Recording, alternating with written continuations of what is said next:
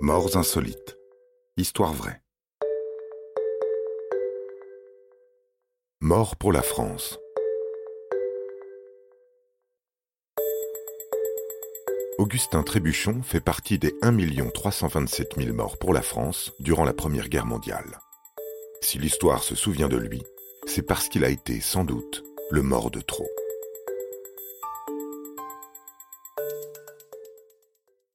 Augustin Trébuchon, né le 30 mai 1878 au Malzieu-Forain en Lozère, est l'aîné d'une fratrie de sept enfants.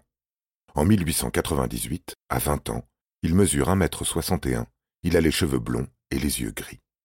Il est alors tiré au sort pour faire son service militaire parmi les jeunes du canton de Malzieu. Bien que l'aîné d'une fratrie de sept orphelins, il est incorporé le 14 novembre 1899 comme soldat de deuxième classe au 142e régiment d'infanterie caserné à Mende jusqu'au 23 septembre 1900. De retour du service, il se fait berger. Orphelin et donc soutien de famille, il doit travailler pour faire vivre ses frères et sœurs. Il est sur le point de se marier avec une fille du Lyconès, Hortense Brun. Il n'a jamais quitté sa Lozère. Il a 36 ans en août 1914, quand partout on placarde l'ordre de mobilisation générale.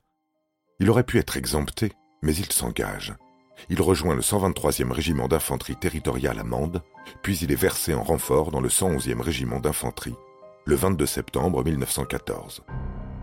Pendant les quatre années du conflit, il se trouve au premier rang de toutes les batailles les plus marquantes, de la Marne au chemin des Dames en passant par Verdun. Novembre 1918. Augustin Trébuchon est soldat de première classe et agent de liaison. À 40 ans, il a survécu à plus de quatre ans de guerre, soit de nombreuses batailles et des centaines d'obus. Avec ses camarades du 415e régiment d'infanterie, il se trouve sur les bords de la Meuse, entre Sedan et Charleville. Dans la nuit du 9 novembre, par un froid glacial, ils franchissent un pont de fortune construit sur les restes d'un barrage. Les Allemands tirent sans répit. Glissant sur les planches branlantes, ils parviennent à prendre pied sur l'autre berge et se déploient dans un champ glacé.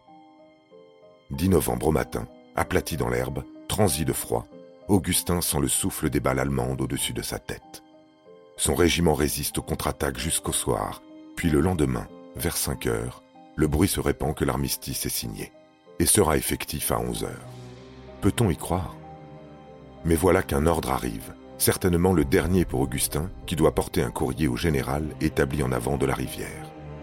11 novembre 1918, 10h45, dans 15 minutes, la guerre est finie.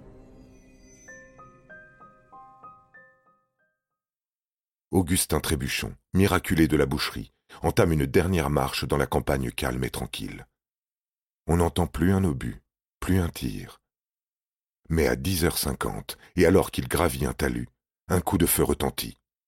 La balle de l'ennemi lui traverse le front, et il s'écroule, mort. Dix minutes plus tard, dans le village voisin de Don-le-Ménil, retentit le clairon annonçant la fin de la Première Guerre mondiale. Augustin Trébuchon meurt une poignée de minutes avant l'armistice du 11 novembre 1918, qui devait être un jour de joie et de paix. Est-ce pour cette raison que l'état-major fait graver sur sa tombe? Mort pour la France le 10 novembre 1918